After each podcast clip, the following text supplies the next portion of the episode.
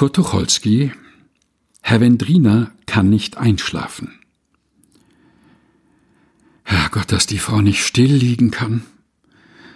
Manche Frauen schlafen, wie man sie hinlegt. Und da schlafen sie dann. Nun lieg doch schon still. Wenn ich's Licht ausmache, liegst du auch nicht still. Gut, ich will ausmachen. Nicht möglich zu schlafen. Ich weiß nicht, was das ist. Das Glas Bier abends kann's nicht sein. Geraucht habe ich heute auch nicht. Ich muss mal mit Friedmann drüber sprechen. Sport, sagte er immer. Treiben Sie Sport. Wir können ja Fußball auf dem Kurfürstendamm zusammenspielen. War lächerlich. Seine letzte Liquidation ist auch noch nicht bezahlt. Na, soll er warten. Andere warten auch. Was hat er mir da neulich für einen Witz erzählt? Ach so. Sagen Sie mal ah. Blendender Witz. Dem werde ich mal morgen welche erzählen. Der kugelt sich über gute Witze. Was ist denn das für ein Schein? Feuerwehr? Nein, ein Auto. Gute Autos hat jetzt Berlin. Ich sage immer, ihr sollt euch noch mal solche Autos in Paris suchen. Die Londoner taugen auch nicht viel. Was juckt mich denn da immer? Herrgott, jetzt wollte ich heute Abend baden und hab's vergessen. Na, morgen. Nein, morgen habe ich wieder keine Zeit. Na, also morgen Abend. Wir gehen ja nicht auf Brautschau. 45.000 in zwei Jahren zu 18 Prozent macht 18 Prozent. Die Leute sind ja wahnsinnig. Ah, jetzt weiß ich das Wort. Amorph.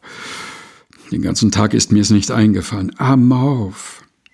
Luzi wollte für ihr Kreuzworträtsel wissen. Im Geschäft ist es mir den ganzen Morgen durch den Kopf gegangen. Komisch, was einem so manchmal durch den Kopf geht. Freudel sollte mir doch die Bilanz von Esmarch und Ehrmann vorlegen. Wieder hat er's vergessen. Man müsste einen Notizblock am Bett haben. Morgen lege ich mir einen hin. Das Bein juckt wie verrückt.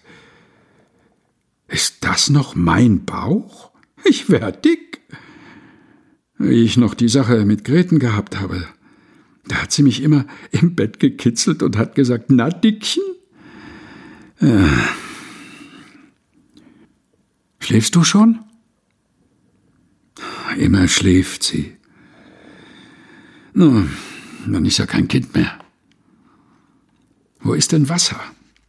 Ich will ein bisschen Wasser trinken. Ach, beinahe ist die Uhr runtergefallen. Was ist morgen Abend? Morgen Abend muss ich im Büro bleiben und aufarbeiten. Dienstag, Mittwoch. Übermorgen gehen wir zu Regias. Trude kommt mit. Die wollt Bescheid haben wegen der Perserbrücke. Oh, kriegt sie sehr billig. Der Joe ist ein ganz ungezogener Bengel. Wär ich dem Vater mal bei Gelegenheit sagen. Sehe ich gar nicht ein. Freitag? Freitag haben wir Billets für die Oper. Nachher sind wir in Bristol. Sonnabend ist die Modevorführung.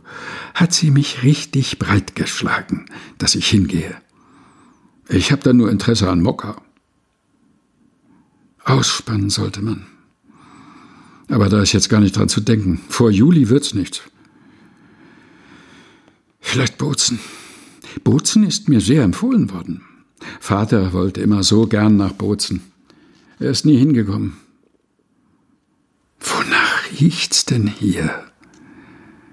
Ich hab doch Hanni gesagt, ich will das Parfum hier nicht mehr haben. Das ist ein schreckliches Parfum. Wenn ich nicht Mitleid mit Oskar gehabt hätte, hätte ich es ihm gar nicht abgekauft. Der hat's auch zu nichts gebracht im Leben. Man muss es zu was bringen. Ich hab, ich will mal rechnen. 130.000 sind im Geschäft, 4.000 sind da, dann die 20.000 von Benno. Das ist ja wie bares Geld. Fritz sagt, den Zauberberg sollte ich mal lesen. Der hat's gut. Ich komme kaum noch zum Lesen. Nicht mal die Memoiren von Wagner, die ich zu Weihnachten bekommen habe, habe ich gelesen. Man kommt zu gar nichts mehr. Ich denke jetzt so oft an den Tod. Quatsch. Doch, ich denke an den Tod. Das kommt von der Verdauung. Nein, das kommt nicht von der Verdauung. Man wird älter.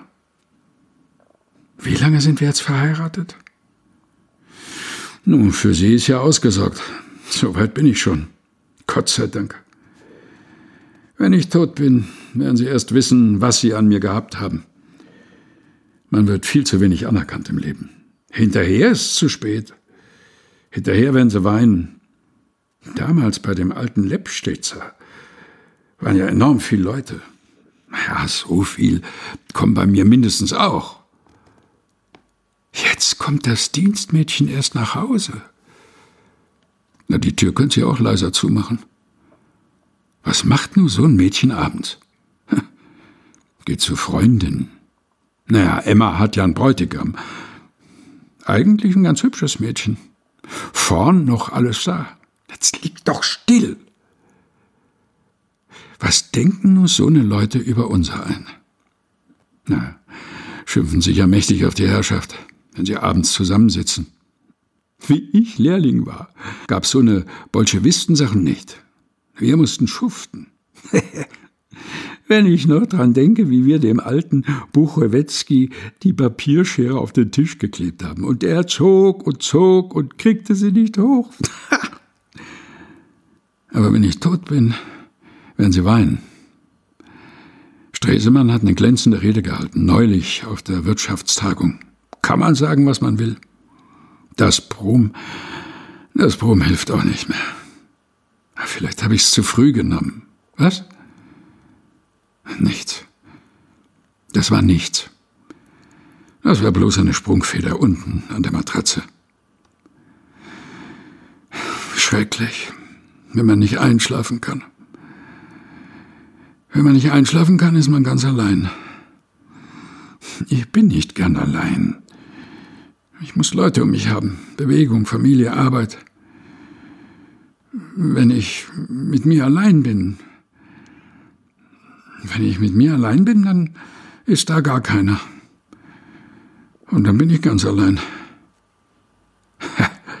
Hinten juckt's mich. Ich kenne das.